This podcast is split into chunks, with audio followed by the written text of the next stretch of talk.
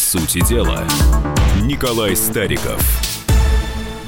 Всем привет! Радио «Комсомольская правда» в ваших приемниках и ваших наушниках. Это, по сути дела, передача, в которой мы разбираем по косточкам главные новости недели прошедшей и нынешней. У микрофона Алексей Иванов, а рядом со мной находится известный писатель, публицист Николай Стариков. Рад вас видеть, Николай. Да, добрый вечер. А начать я предлагаю вот с чего. Коварная атака на Саудовскую Аравию произошла на минувшей неделе. Дроны, беспилотные летательные аппараты ударили по нефтеперерабатывающим заводам саудитов. И в результате этого королевство сократило производство нефти вдвое. Казалось бы, ну что нам с того? Но мы прекрасно понимаем, что нефтяной рынок – это рынок с большим спросом и с большой конкуренцией. И если такой крупнейший производитель нефти, как Саудовская Аравия, сокращает производство нефтепродуктов вдвое, значит, цены пойдут вверх. Так? или кто-то возместит этот объем. Да? И мы видим, что американцы уже активно заявляют, что они готовы выбросить из своих запасов определенное количество нефтепродуктов, чтобы, видимо, ну, поддержать цены, поддержать союзника. Правда, не очень понятно, как они этим Саудовскую Аравию поддержат. А заодно занять место. Заодно э, занять место. Потому что, знаете, как получается? Вот, дружба дружбы, как говорится, а нефть... Да. Сейчас мы поговорим о том, э, кто это сделал, зачем это сделал. Э, я просто хотел привести пример из несколько другой истории. Вот Турция вела одно время, мягко говоря, недружественную политику в отношении России. Получила запрет на ввоз своих помидор – томатов в Россию. Через некоторое время одумалась, ну, наверное, а серьезным аргументом для изменения этой политики стала попытка государственного переворота, которую американцы поддержали в Турции. После чего турецкие помидоры вернулись в Россию, а спрос на них уже не такой – потому что появились э, овощи из каких-то других мест, свои собственные появились из э, стран СНГ. То есть, когда ты уходишь с какого-то рынка, это не факт, что ты на него также вернешься. Поэтому американцы, вот широко раскрывая руки для того, чтобы поддержать в сложную минуту Саудовской Аравии, мне кажется, играют совершенно в свои игры. Поэтому давайте сразу несколько версий того, что могло произойти. Версия первая, очевидная. Саудовская Аравия э, воюет с Йеменом. С Она Йеменом. поддерживает свергнутого президента и бомбит тех, кто не согласен с этим. Собственно, это официальная версия. Это официальная а версия. А сами, сами йеменские хуситы, они взяли на себя ответственность за эту атаку. Ну, я напомню, что был такой полевой командир Радуев во время э, чеченских кампаний, который с удовольствием брал на себя все, что угодно, вплоть до запуска космических кораблей. Да, закончил он плохо, умер в одном из э, исправительных э, учреждений Российской Федерации. Поэтому то, что говорят сами хуситы, это, как говорится, делить надо на 10. Так вот, первая версия. Хуситы прошли быстро быстро путь от автомата Калашникова до ракет, которые они стали сами собирать. Теперь они сами собирают э, дроны, и кто-то их надоумил. Раньше они почему-то никак не догадывались, что эти дроны могут летать, летать далеко и атаковать нефтеперерабатывающие Я заводы. Я так понимаю, что это сложнейшая операция военная, да? Несмотря на то, что это дроны, то есть их, ну, это э, какая-то должна быть скоординированная атака. Не и, знаю. И у судитов, э, по идее, должны быть какие-то силы противовоздушной обороны, которые... Не знаю. Вот давайте военные аспекты обсудят военные эксперты. Мы с вами обсудим политические политические и экономические, в, ко- в коих мы понимаем несколько больше. Итак, первая версия. Хуситы дошли своим умом и атаковали Саудовскую Аравию. Второй вариант. А второй вариант американцы. Смотрите, они э, получают от этого огромные э, прибыли. Во-первых, первое, они свою нефть выбросят на рынок, э, получат часть, долю этого самого рынка. Это первое. Второе. Они создают проблему, от которой продают противоядие. Ну, смотрите, летают какие-то беспилотники, значит, что нужно сделать? Нужно купить совестливые американские, конечно, какие же еще, системы противовоздушной обороны, которые не справляются вот в таком варианте. А если к ним добавить еще какие-то там американские штучки дорогостоящие, которые Саудовская Аравия любит покупать американцев, тогда все и получится. То есть американцы, на мой взгляд, взгляд, подозреваемые номер два. Третье. Американцы говорят Иран. Доказательств никаких, но они всегда вытаскивают того, кого надо в нужный момент сейчас обвинять. Хорошо, что сейчас им нужно обвинять Иран, а не Россию, а то бы обвинили бы нас. И был бы четвертый, да? Четвертая версия произошедшего. Есть четвертая версия произошедшего, но это, конечно, не, не мы, а некие силы, заинтересованные в росте цены на нефть. То есть версий может быть много. Но меня, вы знаете, в этой совершенно невеселой истории вот какой аспект заинтересовал. А, сразу же все наши замечательные эксперты стали говорить, что результатом атаки беспилотников на Саудовскую Аравию будет рост цены на бензин в Российской Федерации. Вот, вы знаете, удивительно, у нас какой-то э, нефтяной рынок устроен. Что бы в мире ни случилось, что рост цены, что падение цены на нефть, у нас всегда увеличение цены на бензин. Ну вот странная вещь. Давайте спросим наших уважаемых радиослушателей, почему именно у нас цена на бензин гарантированно вырастет, вне зависимости от того, что вообще происходит на мировом рынке. И у нас, кстати, есть по этому поводу мнение э, Василия Колташова, руководителя Центра политэкономических исследований Института нового общества. Можем мы его сейчас запустить. Э, давайте послушаем, что он скажет. Просто возникла паника на рынке, тревога, ожидание уменьшения поставок, которое должно э, создать сложную ситуацию. И это только повторяет мере ситуацию 2018 года, когда такой же рост цен через некоторое время обернулся их снижением. Отнюдь не обязательно это приведет к, к росту цен, хотя, конечно, это провоцирует сейчас повышение цен на бензин э, и на другие товары. Думаю, что продолжаться такая ситуация долго не сможет, просто потому что мы имеем дело с чрезвычайным фактом, который просто изменил даже ситуацию на рынке, потому что до этого цены на нефть, они, вы видели, снижались. 60 долларов за баррель. Такая была цена накануне этих событий в Саудовской Аравии. Теперь цена значительно выше. И это означает только одно, что в перспективе рынок постепенно сдаст эти позиции. К тому же в Соединенных Штатах, с одной стороны, довольны тем, что цены на нефть подскочили, а с другой стороны, опасаются тем, что это может вызвать обратный эффект. То есть цены поднимутся, а потом начнется обвал на рынках. Для Трампа это совершенно неудобно. Ситуация внешнеполитическая обострится, если еще что-нибудь взорвется, то, конечно, рынок будет реагировать на это повышение. Ну вот видите... Обожаю такие комментарии. Обожаю такие комментарии в том смысле, что человек говорил убедительно долго, но я уверяю вас, ни вы, ни я, никто из радиослушателей не сможет ничего повторить из того, что он сказал, там, там и было объяснить какую-то цены логику. на бензин все-таки, да. А вот я записал специально, потому что вот когда так говорят, говорят, говорят, говорят, потом оп, кончилось, и вроде как-то мимо прошло, знаете. Так вот, рост цен сменится их понижением. Ну, по-моему, сложно с этим э, вот тезисом не согласиться. Единственное, что вот рост цен на наших бензоколонках, вот я бы хотел бы, что он сменился их понижением, а вот этого почему-то не будет. И у нас звоночек в студию есть. Анатолий, э, Анатолий, здравствуйте. Что вы хотите сказать по поводу роста цен на бензин и атаки на Саудовскую Аравию? Ну, по поводу атаки на Саудовскую Аравию, это однозначно дело рук Америки. А вот по поводу роста цен на топливо на наших бензоколонках, наверное, пора поснимать всех газпромовских, Роснефти, глав, посадить их в тюрьму, тогда, наверное, что-то изменится. Ну, вот такое мнение Анатолия. Глаз народа. Согласны, Николай? Ну, что касается... Я вот сходу четыре версии назвал, да? Я, наверное, склоняюсь, как и уважаемые радиослушатели, ко второй версии, что американцы в своей стратегии хаоса создают проблемы, повышают, понижают цены на нефть, исходя из каких-то своих интересов, заодно распихивают свое оружие. Я напомню, что Саудовская Аравия – это, э, если я не ошибаюсь, третье по размеру государство, имеющее военный бюджет – да, ну, это точнее, государство, имеющее третий по размеру военный бюджет. То есть оно очень много покупает всякого американского оружия, и, как видите, это американское оружие не помогает им ни, ну, Там система ни хуситов наверное, победить.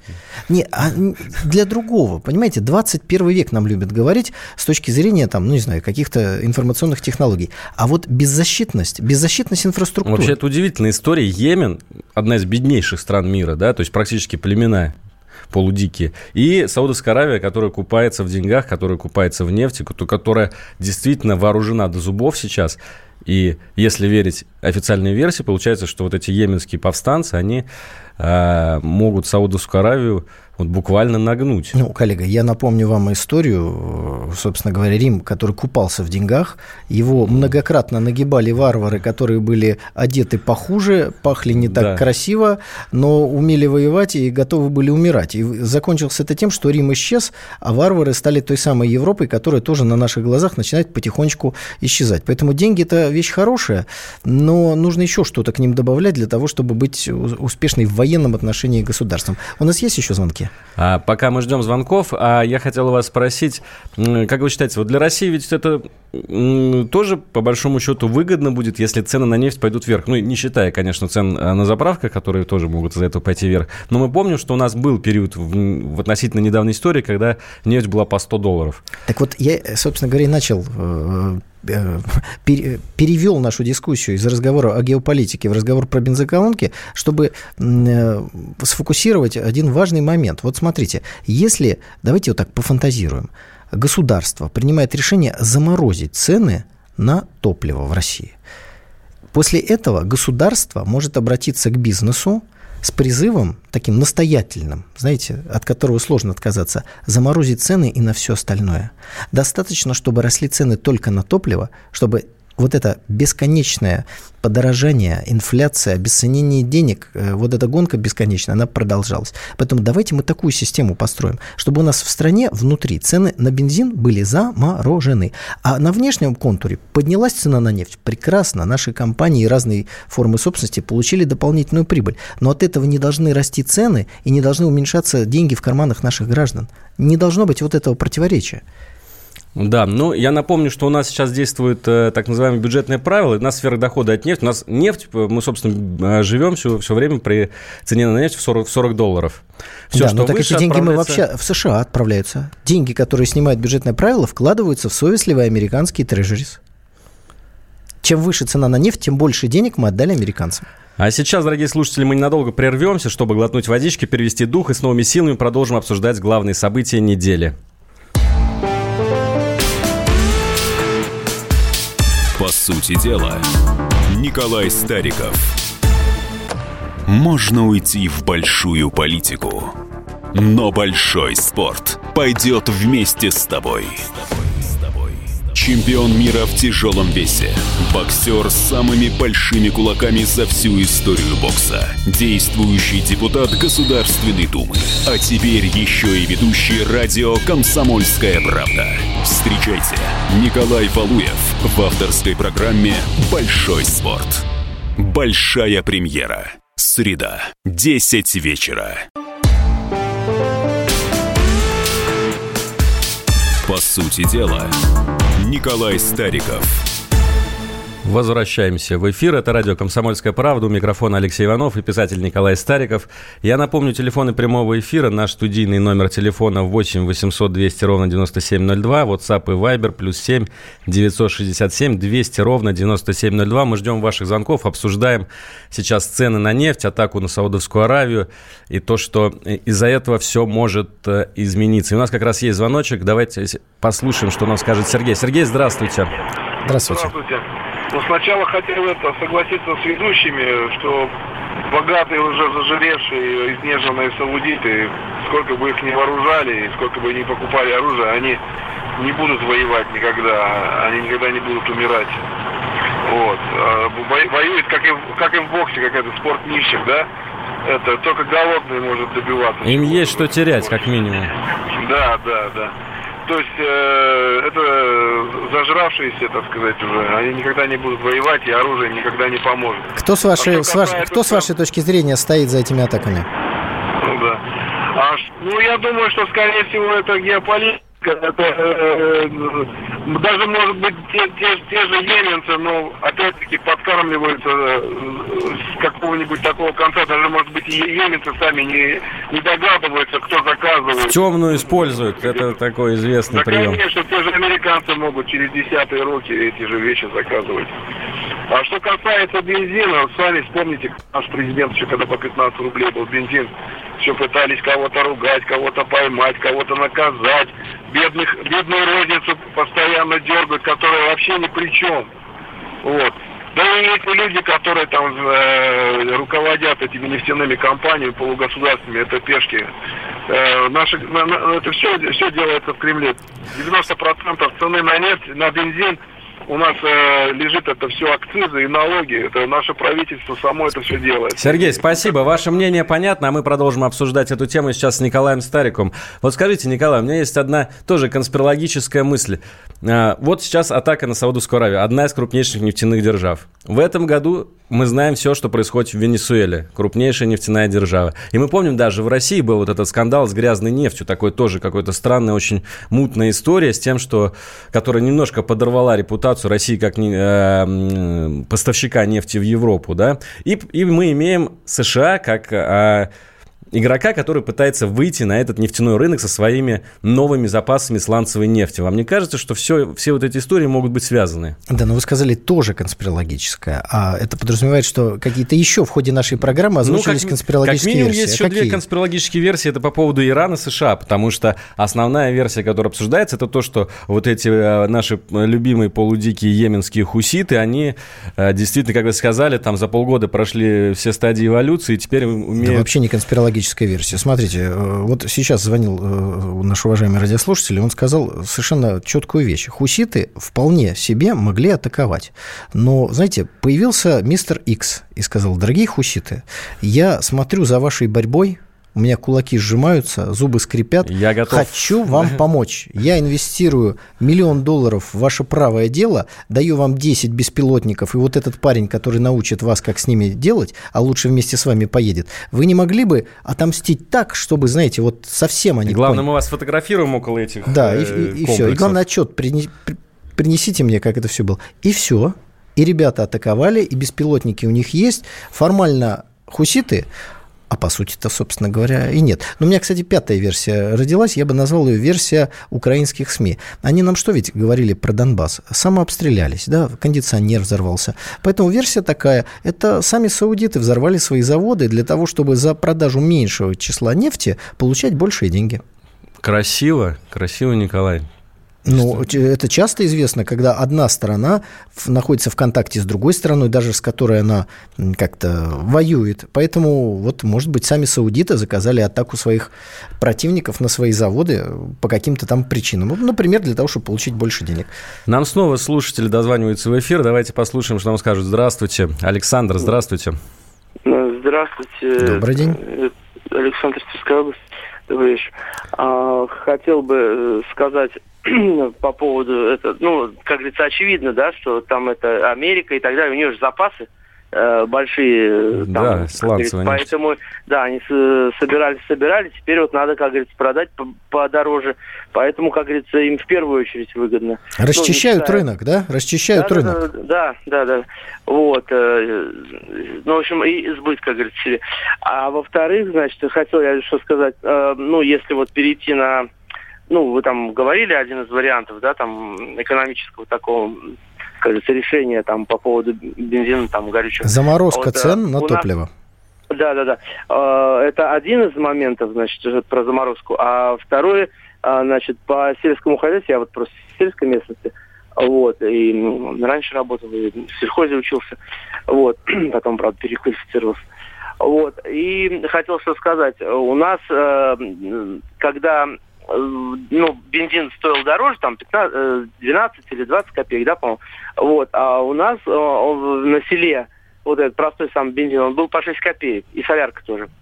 И работать можно было спокойно, и трактора никто, как говорится, не... Тут же у нас получилось так, что э, трактора там в чермет сдали, либо они ну, там... Вы предлагаете, чтобы подешевле бензин продавали для, для селян? У меня компромиссное да, предложение. Это, это во-первых, во-первых, и во-вторых, э, просто, ну, еще к этому же обратно технику, как говорится, хотя бы как раньше было, вернуть. Э, помните, там МТС были, да? Але... На несколько. Александр, спасибо. Мы уже уходим да. в широкие темы э, поддержки сельского хозяйства. За ваше мнение спасибо и спасибо, что слушаете нас. Есть компромиссное предложение.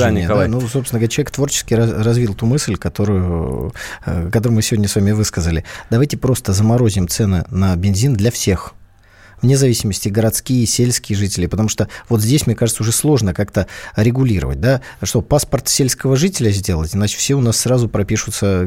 Ну, тут... А вот сделать так, чтобы цена на бензин была одна и та же на всех э, заправках и не росла, это вполне себе можно.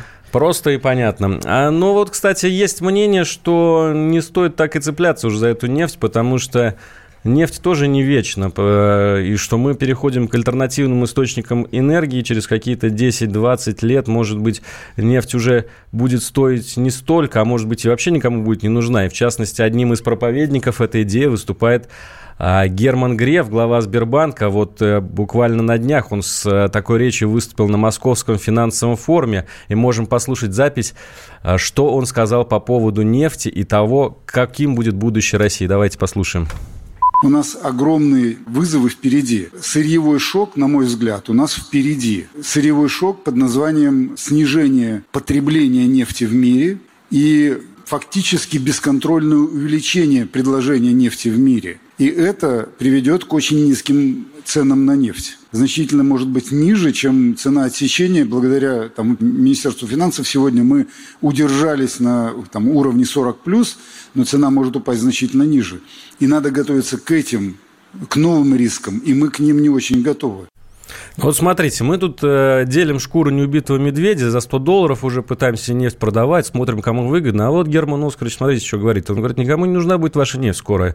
Что вы там кого-то сбиваете, на какие-то НПЗ нападаете? Я, я бы хотел отметить два э, момента. Во-первых, он выступал на финансовом форуме, да? поэтому, соответственно, его посыл был, что важны финансовые инструменты, финансы, ну, нужно понимать, какая аудитория. Но, с другой стороны, мне кажется, Герман Оскарович недооценил ту аудиторию, перед которой он выступал. Ну, смотрите, он выступил, аудитория послушала и сразу приняла меры.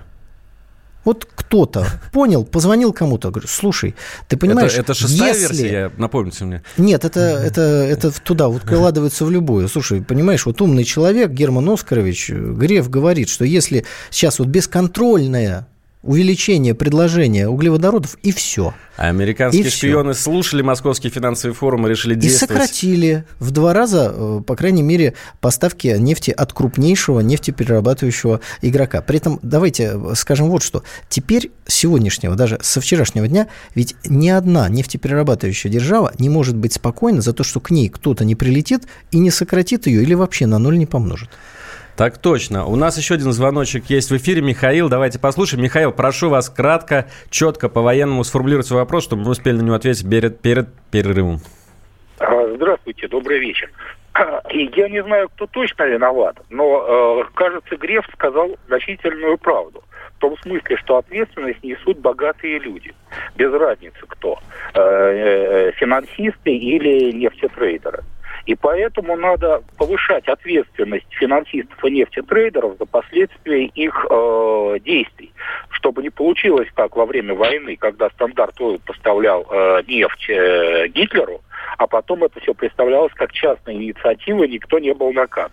Надо, чтобы э, э, любой богатый человек отвечал за свои действия, причем э, если его, так сказать, та страна защищала, то должна ответственность перелагаться на, ну, так сказать, он гражданин этой страны, соответственно, должен нести ответственность. Спасибо, коллеги, не получилось коротко и по-военному, да, но я постараюсь коротко и по-военному ответить. Вот здесь один из радиослушателей пишет по поводу Германа Оскаровича. Лучше бы он Сбер в порядок привел и в Крым, и в Крым бы пришел.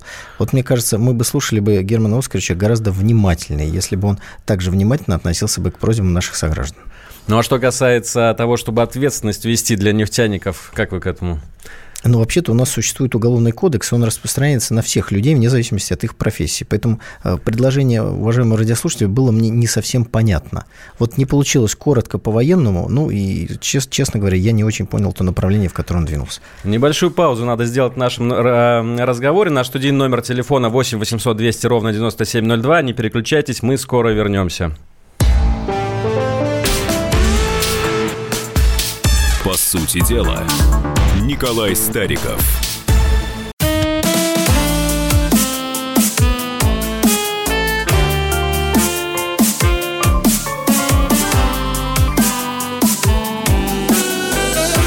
Самые яркие краски. На радио «Комсомольская правда».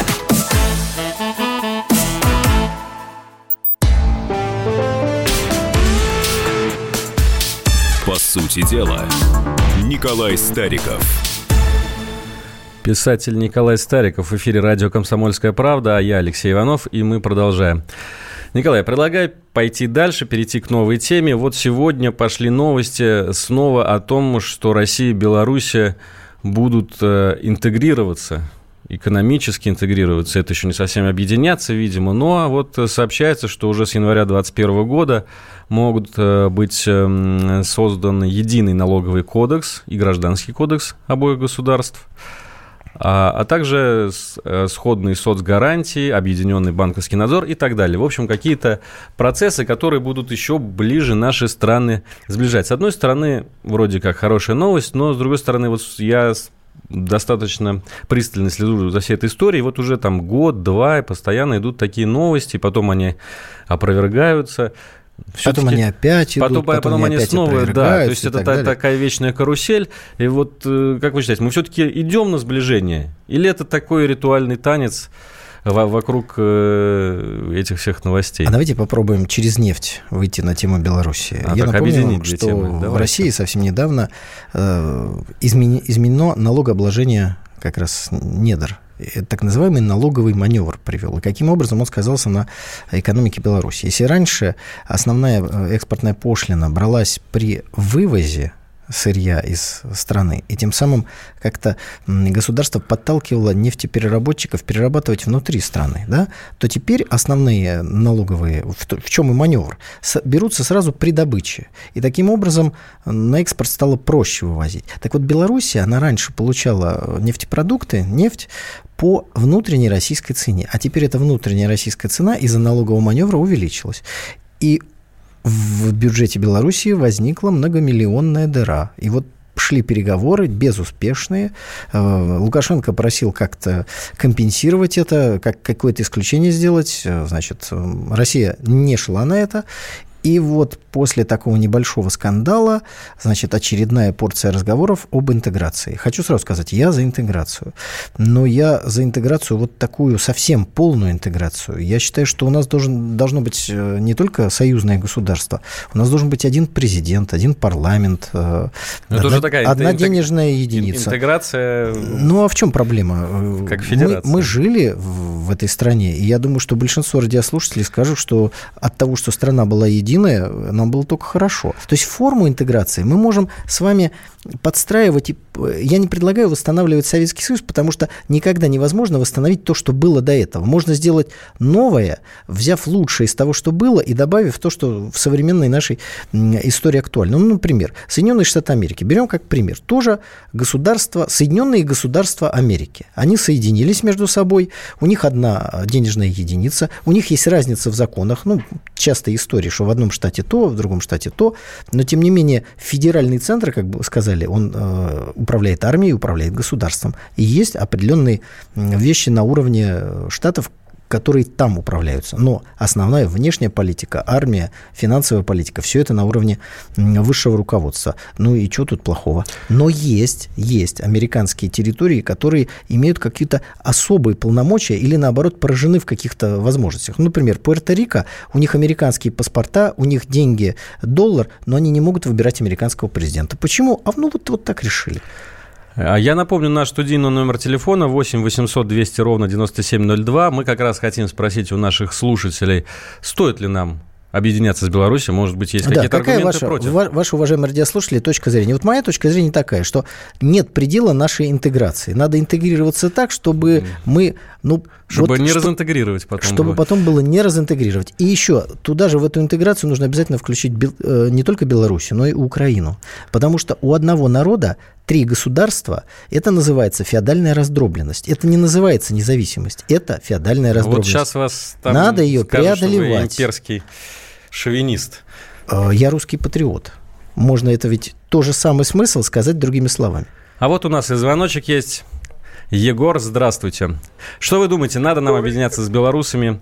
Надо ли это белорусам? Добрый вечер, уважаемые господа. Ну, понимаете, конечно, это было бы прекрасно, но какая социально-экономическое устройство государства, но это невозможно, вы поймите. Тогда нужно э, делать национализацию полностью всех природных ресурсов. Они, чтобы грабили кучку олигархов, которые дорвались ими и 30 лет грабят, а мы все объединяемся. Это невозможно в данных условиях. Надо менять, конечно, Советский Союз. При нем была достигнута огромные успехи, такие, которые никто, никто не может повторить.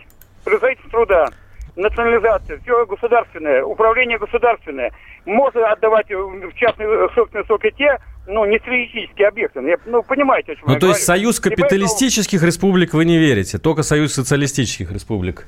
Никогда в жизни, потому что только мы могли противостоять, Советский Союз противостоять этому дикому Западу, извините, объединенному. И мы стояли, пока нас не предали. Понимаете, в чем дело? Потому что экономика, она что осталась? Это народная экономика. Уважаемый коллега, Когда- уважаемый коллега, не могу вам не оппонировать. И не потому, что мне не нравится Советский Союз, я к нему отношусь ровно так же прекрасно, как и к Российской империи. Но э, просто вот э, вопрос, а в 1812 году у нас какой социализм был? Когда мы э, разгромили армию Объединенного Запада, которую в тот момент возглавляла Франция и гораздо более талантливый, чем Гитлер-полководец по имени Наполеон Бонапарт.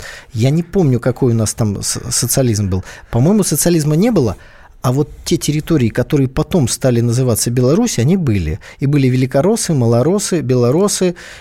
И было единое государство, Российская империя, в составе которой все народы и народности прекрасно жили, Ну, никого не истребили, сейчас, ничего не, у не нас случилось. в, в 19 веке еще и Великое царство Польское входило вместе с Финляндией. До тех пор, пока не восстало, после чего эта автономия была э, ликвидирована. Была отдельная польская армия, Александр I все для них сделал, но неблагодарные поляки устроили резню русских, и поэтому были лишены государем сво- своей автономии. И давайте послушаем еще один звоночек. Валерий, здравствуйте. А, добрый вечер. Мне Николай, мне, вот не знаю ваше отчество, не помню точно. Викторович.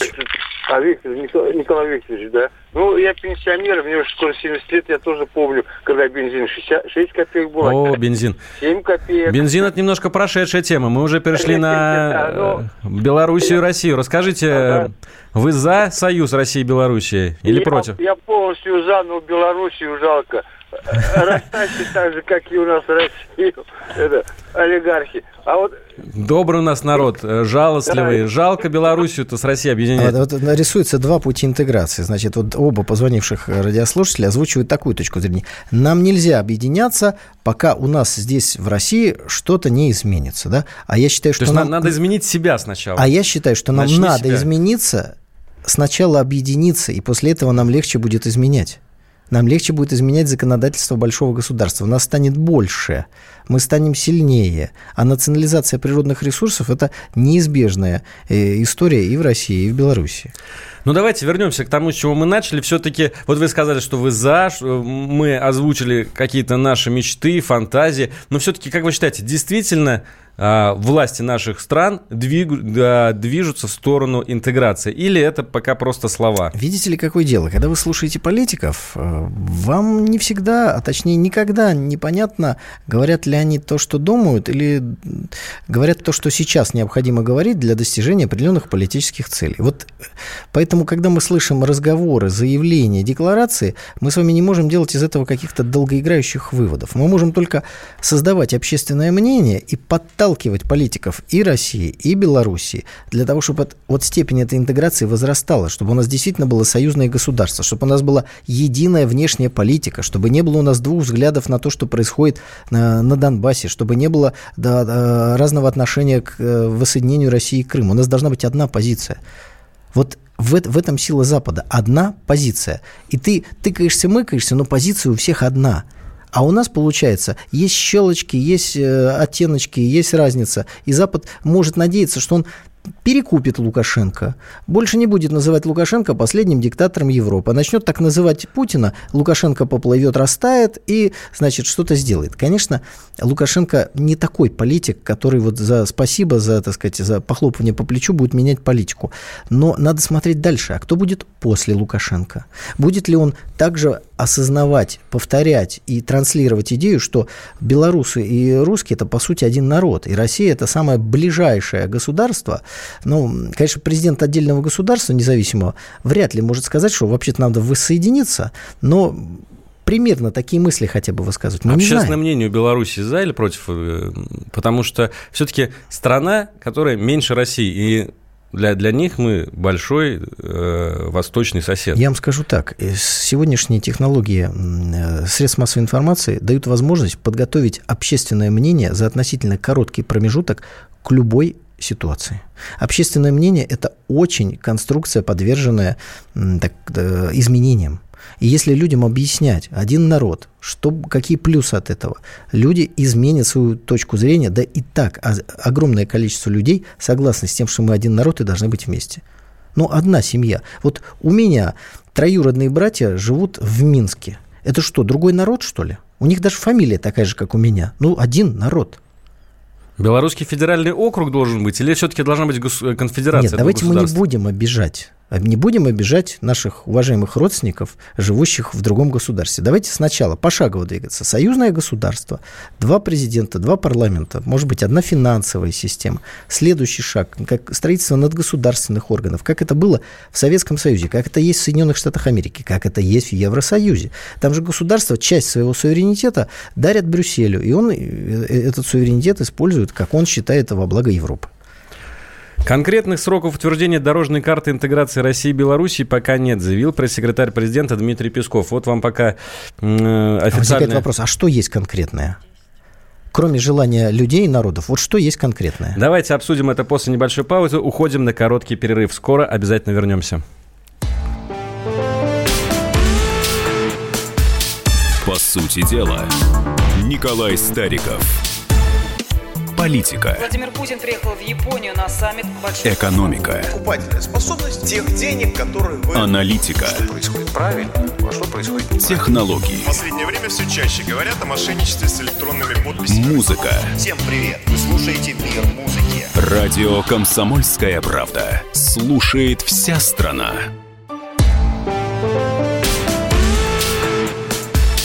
По сути дела, Николай Стариков – Возвращаемся в эфир. С вами Алексей Иванов, писатель Николай Стариков. Наш студийный номер телефона 8 800 200 ровно 9702. Мы призываем вас звонить нам в эфир и ответить на такой простой вопрос. Вы за или против сближения, интеграции, объединения России и Белоруссии.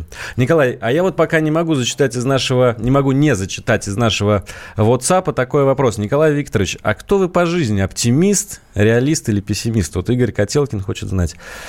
Вы знаете, я по жизни патриот, э, и поэтому в ситуации, когда в России все нормально, то я наполнен оптимизмом. Э, сейчас потихонечку в мой оптимизм добавляется все больше Нотки. реализма. Так реализма. и до пессимизма недалеко дойти, Николай. Ну, я надеюсь, что так не случится. Не, ну на самом деле, после пенсионной реформы мы все стали реалистами.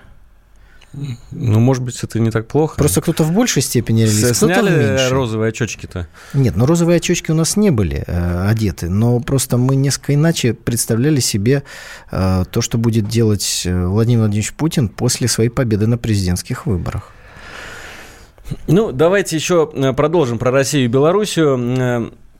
Вы говорите о том, что первый этап будет союзное государство. Разве его до сих пор не было? У нас уже, честно говоря, 20 лет, по-моему, Нет, союзное, союзное государство. государство есть, но оно полного смысла не, на, вот, не наполнилось э, соком, как яблоко, да, но висит такое немножко пожухловатое, потому что у нас разные какие-то были э, таможенные, эти знаменитые, знаменитые белорусские креветки. Креветочки, ну, да. Да, вот эти знаменитые белорусские морепродукты. Как бы смешно, конечно, но по идее этого не должно быть если у нас одно государство. Я понимаю, что там, например, вот в, э, в Италии есть такой город-государство Сан-Марино.